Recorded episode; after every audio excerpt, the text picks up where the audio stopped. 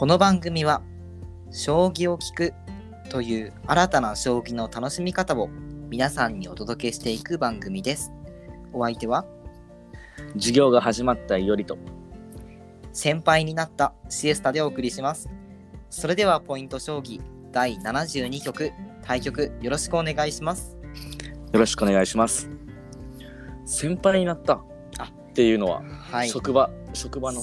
そうですね。えっと、まあ、1年目なんです。1年目の社会人なんですけれども、えーまあ、この度ですね、あのーまあ、うちの部署に新しく配属されてきた方が、まあ、いらっしゃったので、まあ、ついにね、えー先輩というか、一応同期になるんですけれども、入社したのはね、同期なんですけれども、まあ、その部署では先輩になったということで、はい。今回やっとね、やっとじゃないな、一番下じゃなくなったって感じなんですけど、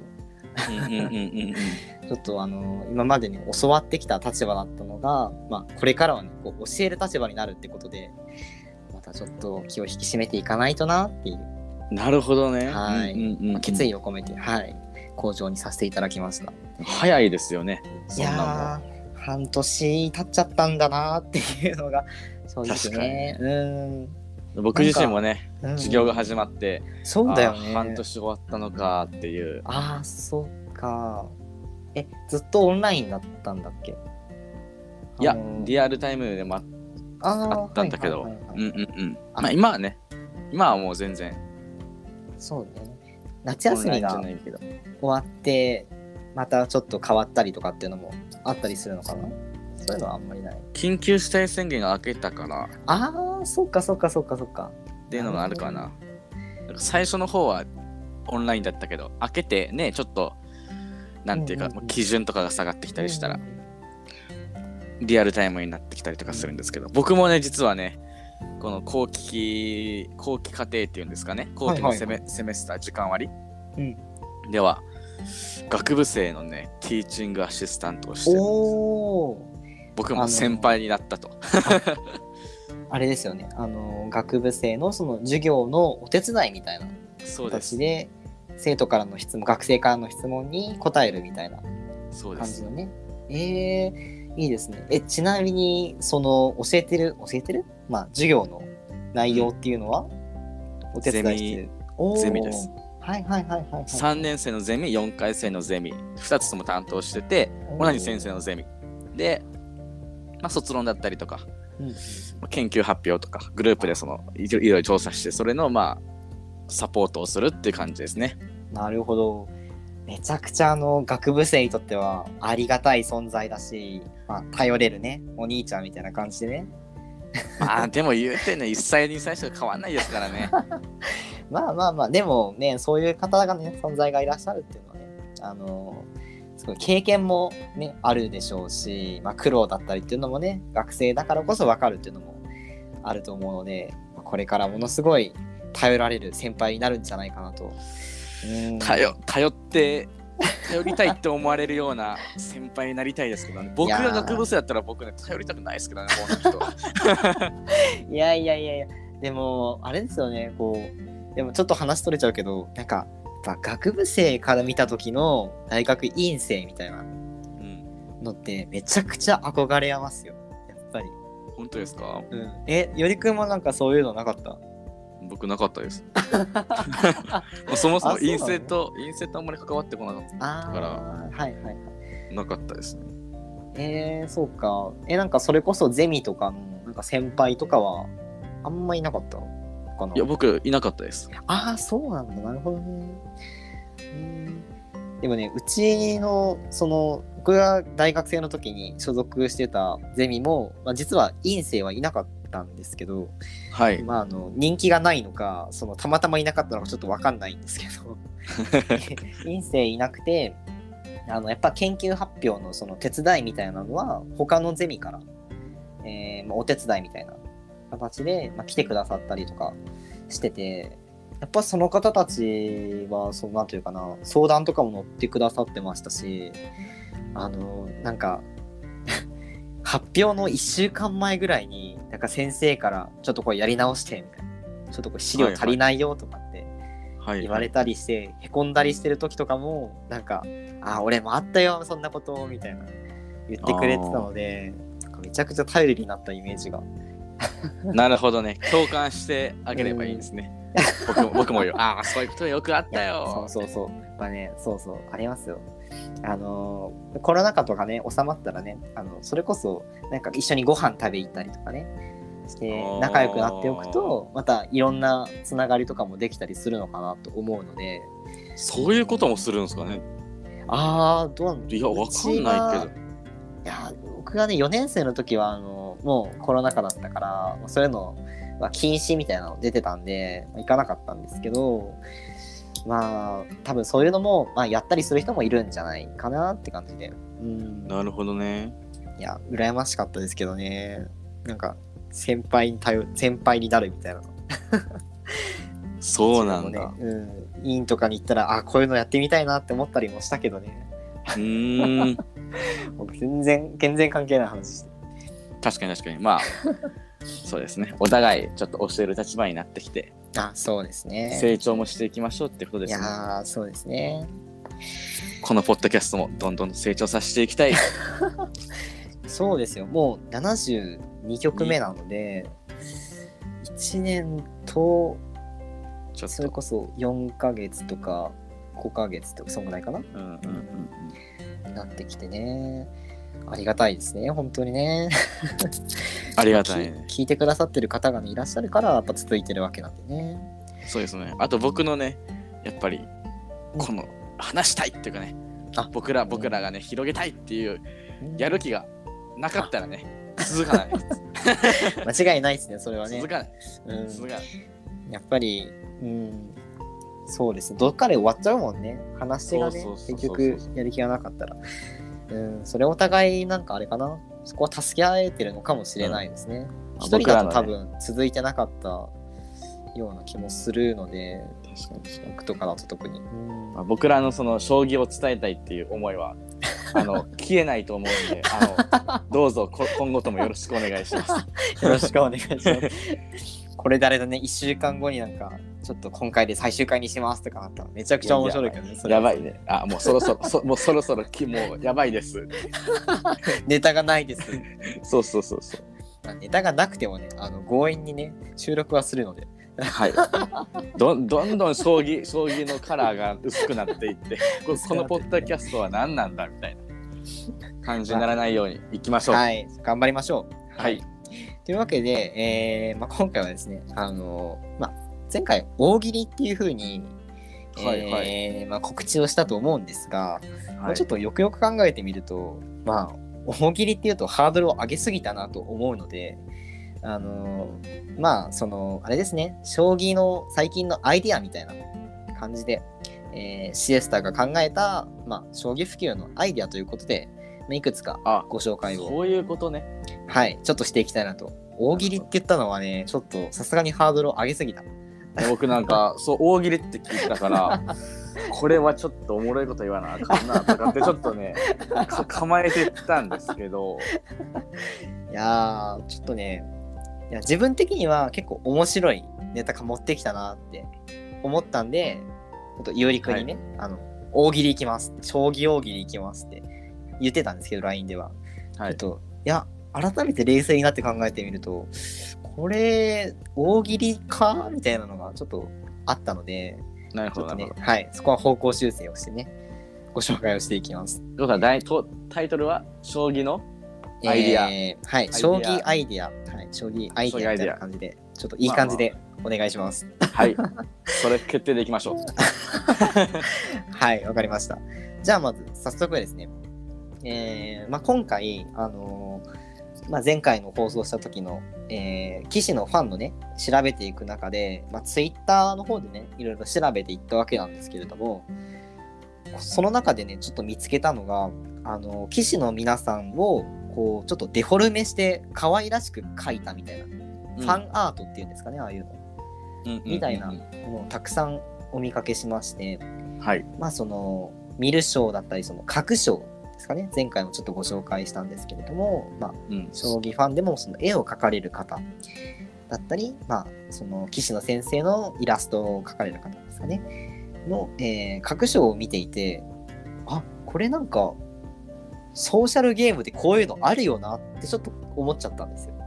はいはいはいはい。あのいわゆるその推しキャラみたいなうんうんうんうんいたりするじゃないですか。なんか昔の偉人とかをちょっと現代風にデフォルメして、こう織田信長みたいな SSR みたいなはいはいはいはい。そういうねあの学生とかでゲームやってる人っていらっしゃるじゃないですかたくさん。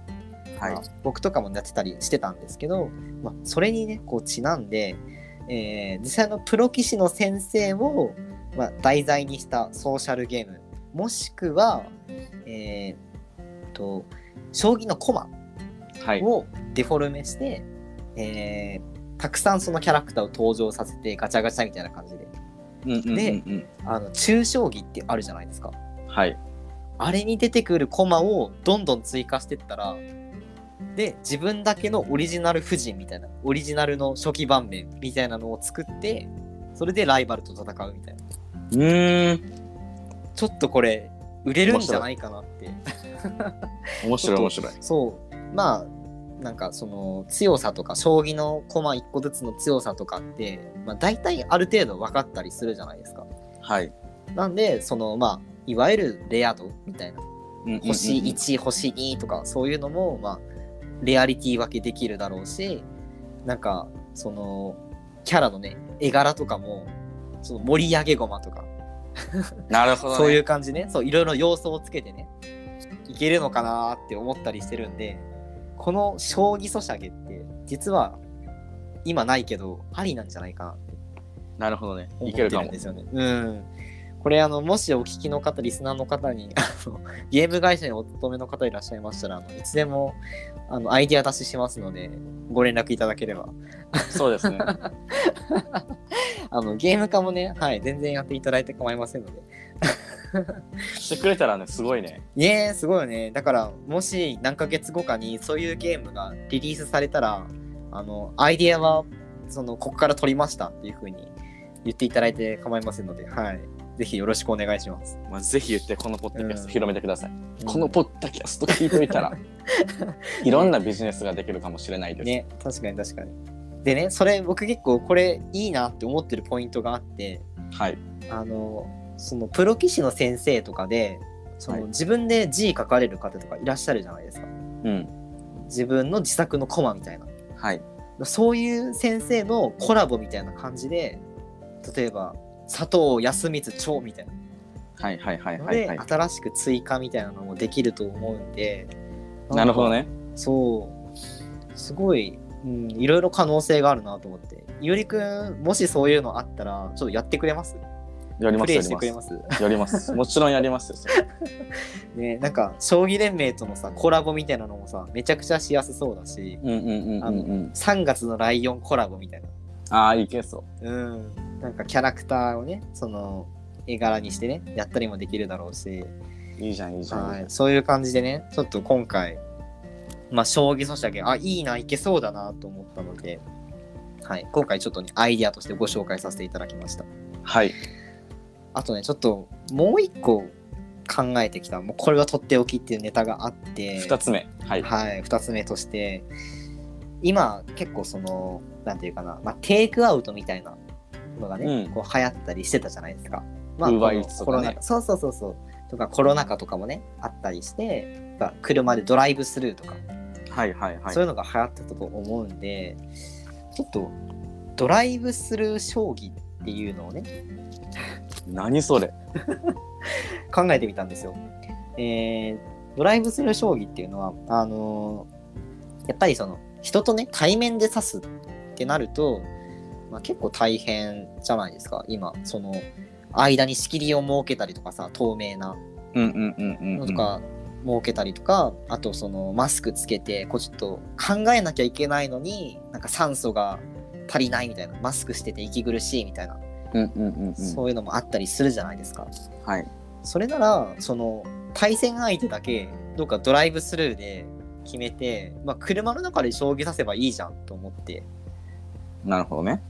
そうであのやっぱそれならネット将棋でも良くないって話あると思うんだけどやっぱ相手の顔が見えたり感想戦をでするっていうのがめちゃくちゃ大事だと思うんですよ。うんうん、うん。感想戦したいっていう人が多いと思うんで僕はそのドライブスルー将棋専用の、えーまあなんかパーキングみたいなのを作ってそこで隣に駐車した人と将棋さす。なんかそう将棋させるアプリみたいなのを作ればいいんじゃないかな。で感想戦はもう車の中でお互い、まあ、窓をまあ閉めたり開けたりまあどっちでもいいと思うんだけど距離保てればもうそこで隣でできるみたいな。いいじゃんいいじゃん。それを、まあまあ、例えば、うん、そうお互い顔が見えるように駐車するとか、まあ、いろいろやり方はねあると思うんだけどそれ子供とかできんけどね。ああそれはちょっと盲点だったなそうかなるほどねいやまあそれはあの親御さんのご協力とかねいやもう親御さんもめちゃめちゃしんどいでしょ。そのためだけにクラブをやってきて、もう早く終わらんかなとか思って。あじゃあそのあれにしましょう。あのなんか複合施設にして。はい。めちゃめちゃ大規模にななりつつ。ある。いやなんかあのあれにすればいいんじゃないですか？そのなんだっけ？たくさんさそのお店がたくさんあってちゅ大きい駐車場があってみたいな。なんて言うんだっけなああいうの。えーっとなんかイオンみたいな感じでさイオンじゃないな。しょ商業するためだけにあのでかいでか でかいショッピングを作るってこと？いやいやそのなんかそういうところの駐車場でそのスペースを設ける。ことね。そうそう。なんかスタバとかをさ並立してるようなやっぱあったりするじゃん。大きい駐車場をね、そう出してるお店。ショッピングモールみたいな感じの。まあ、なんかサービスエリアみたいなとこでしょ？そうだね。サービスエリアもいいかもしんない。そうそうそんな感じのところでえー、まあドライブスルー将棋ドライブスルーでもないかもしかしてドライブスもうスルーじゃないからね。もう止ま止まってるからね。するっていう言葉はね。確かに、まあ、ドライブ将棋？ドライブ将棋かカー将まあ棋。カー将棋？それ車将棋だと別物になっちゃうけど確かにね。あのあれですよねあの本当の車を使ってその車の上に将棋の駒をね貼っつけてうんやる車将棋っていうのがねありましたよねなんかあったあったあった。トヨタさんだとかどこ。だったかがトヨタがやってたね。ああでしたよねめちゃくちゃ大きい体育館みたいなところ借りてやってた。将棋の盤面めちゃくちゃでかいやつあってでクレーンかなんかで上からねなんか羽生そうそうそう先生とあとだ誰だったか豊島先生がどなたかがその将棋を指されるっていうねイベントをそうそうそうそう何年か前にやられてた覚えがめちゃくちゃなんか大掛かりでなんかすごいことするなって思ってたけど自分も同じようなことを考えてたねそう。その上行ってましたからね。なんか複合施設作るの。イオン、イオン作る。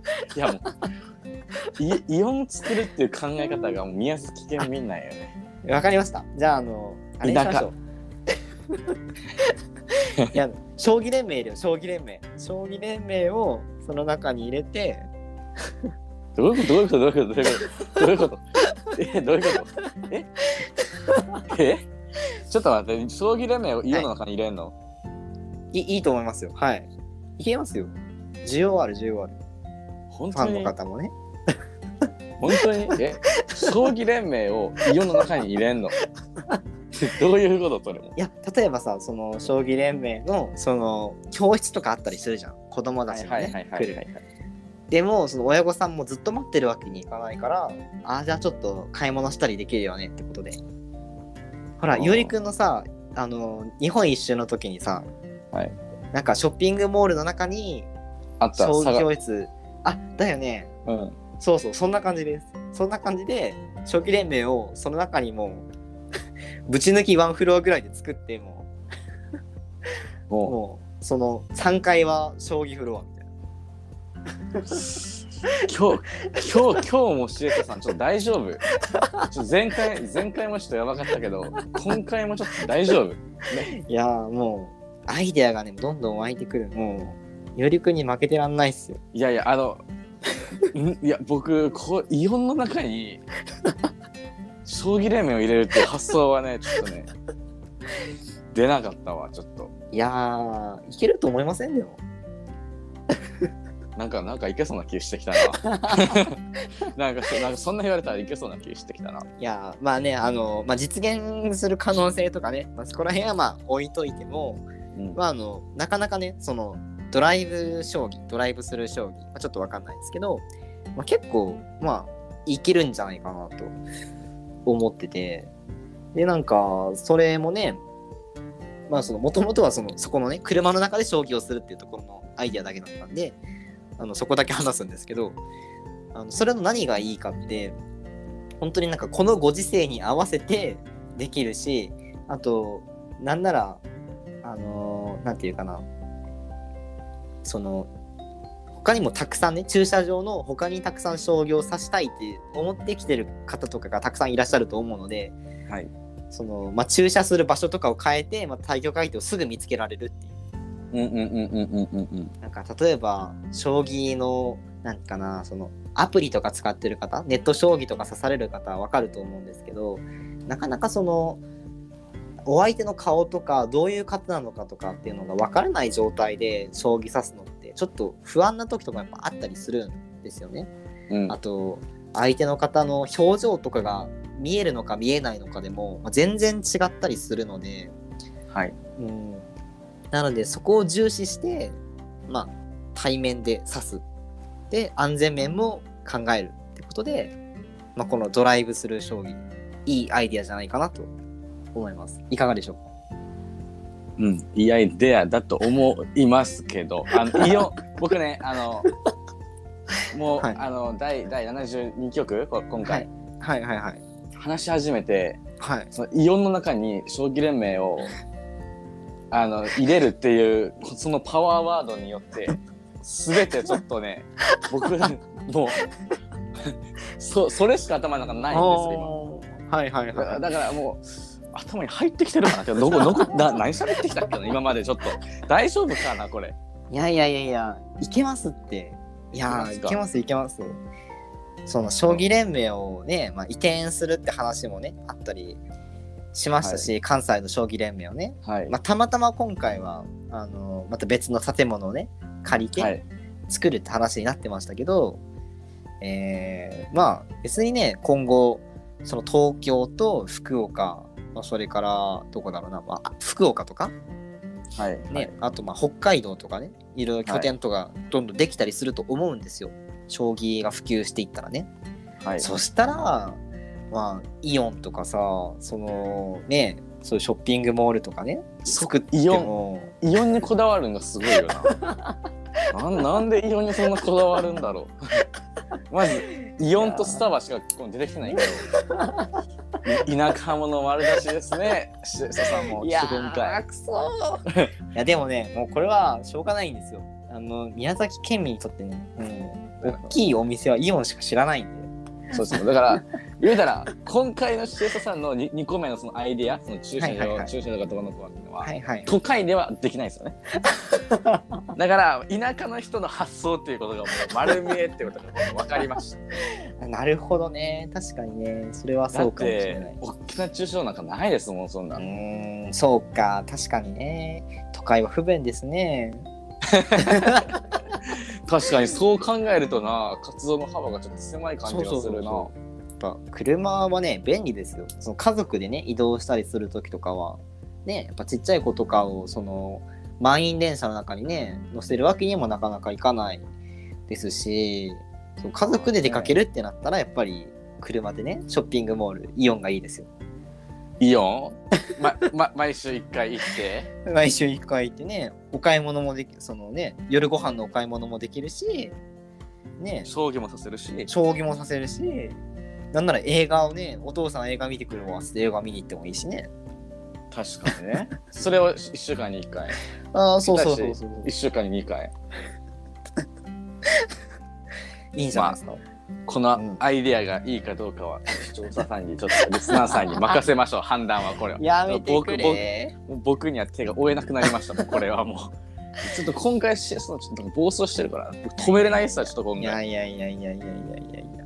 こんなね、こんな日もあっていいかなということでね。はい。絶好調ですね やー、ちょっとね、あの、個人的にね、すごい、あ、これはいけるなと思ってたので、もう朝から収録がめちゃくちゃ楽しみでした。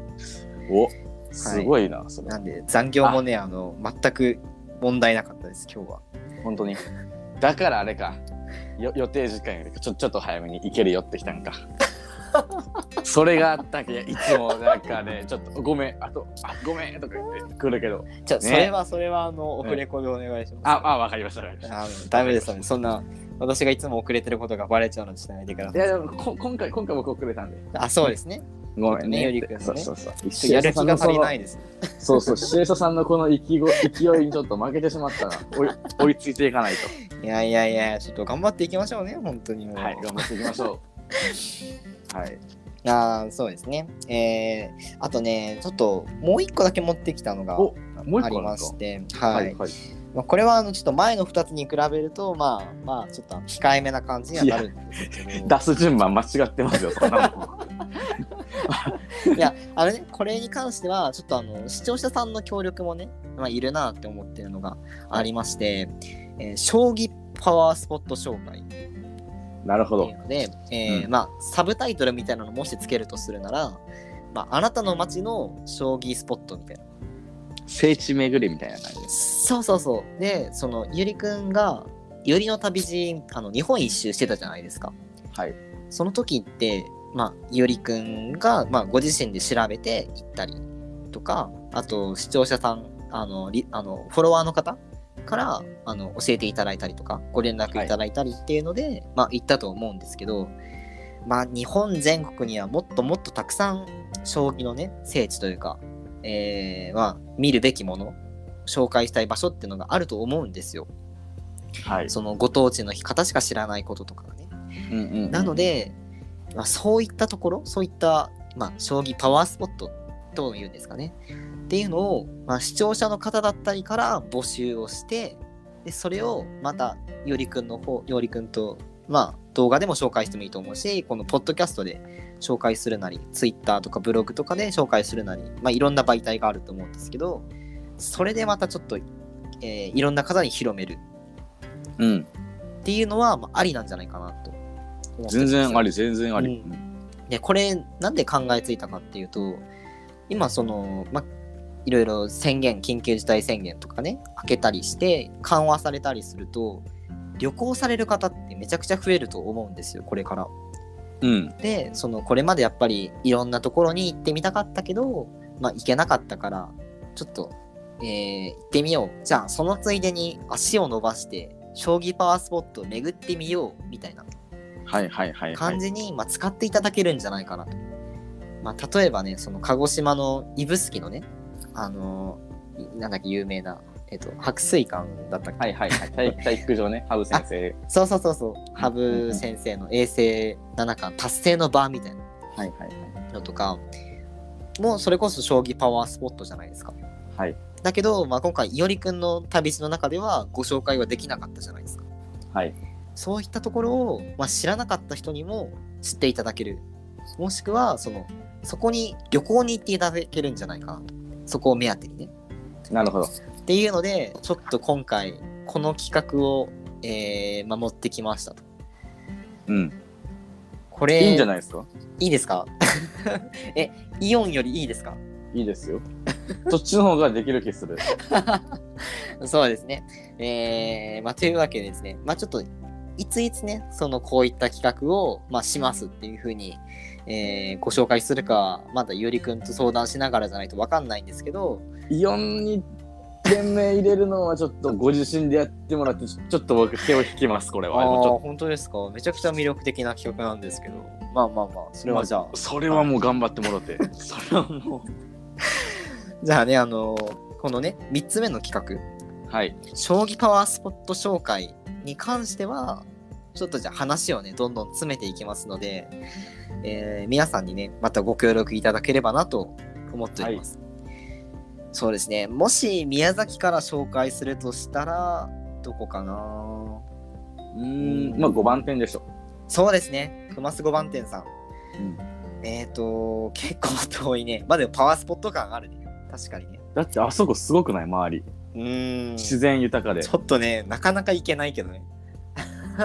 まあねそれこそなんか、あれだよね、その、それも含めてご紹介まとめてみたいな。アクセスとかも含めて。うん。あとバスで行きましょう。なんかそのそれこそそうだな。まああれだね。ツアーみたいな感じで組めたらまた理想だけどね。確かにね。あとはもう白水車でしょ。あー間違いないね。行きやすいしね白水車はね。隣先生のご実家のうんうん美味しいしねソフトクリームもね。宮。崎グルメだもんねあれはねマジで美味しい。あれはマジで美味しい。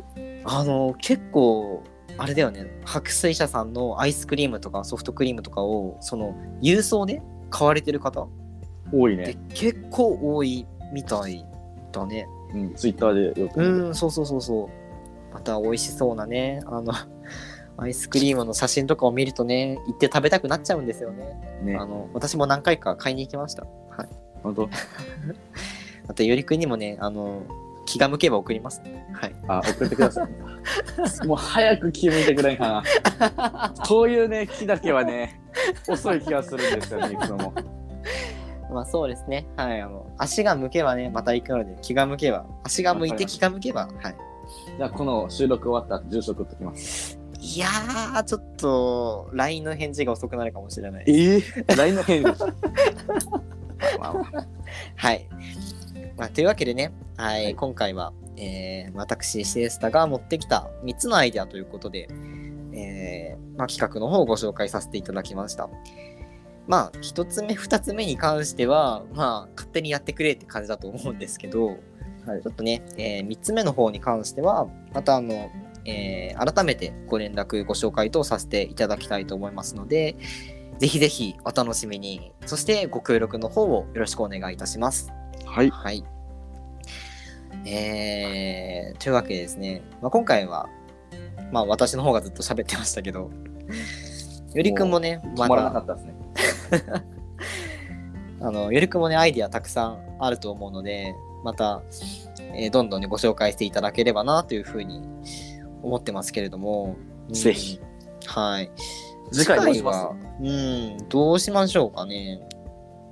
そうだななんか、あります？かね。うーん。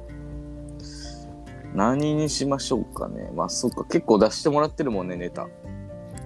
そうだそうだな、そう、そうですね。だったら、一応ね、考え、考えてはきてるんだけど、なんかあの、私最近ね、その、ちょっと、姿勢についてね、あの、考える。その、座ったりする時の姿勢。はい。についてちょっと、まあ、いろいろありまして、この、見つめ直す機会があって、はい。はい、はい、はい。でその将棋の指す時の姿勢ってなんかあぐらとかまあ椅子。正座。そう正座とかあったりするけど、椅子でその対局することってあんまりないじゃないですか。NHK 杯ぐらいでしたっけ？そうそうそうプロ棋士の先生とかね。だけど囲碁を見てみると結構みんな椅子で対局されたりしてるんですよ、うんうんうんうんそのプロのいあの囲碁の対局とかね見たりすると、うん。なんでなんかそこら辺とかってまあなんか違いとかってあったりするのかなみたいな。おー。将棋と囲碁でなんかまあなるほどね。うん、姿勢座ったりする時の姿勢とかあともしかしたらなんか礼儀作法とかに関してもなんか違いがあったりするのかなとか違いは分かんないけど、将棋の礼儀作法ができたのはちょっと知ってるよ。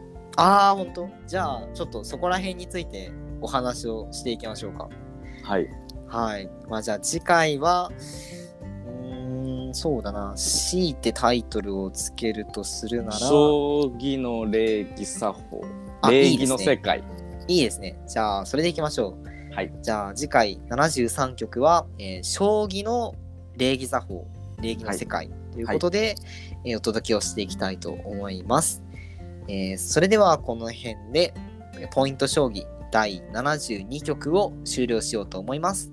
対局ありがとうございました。ありがとうございました。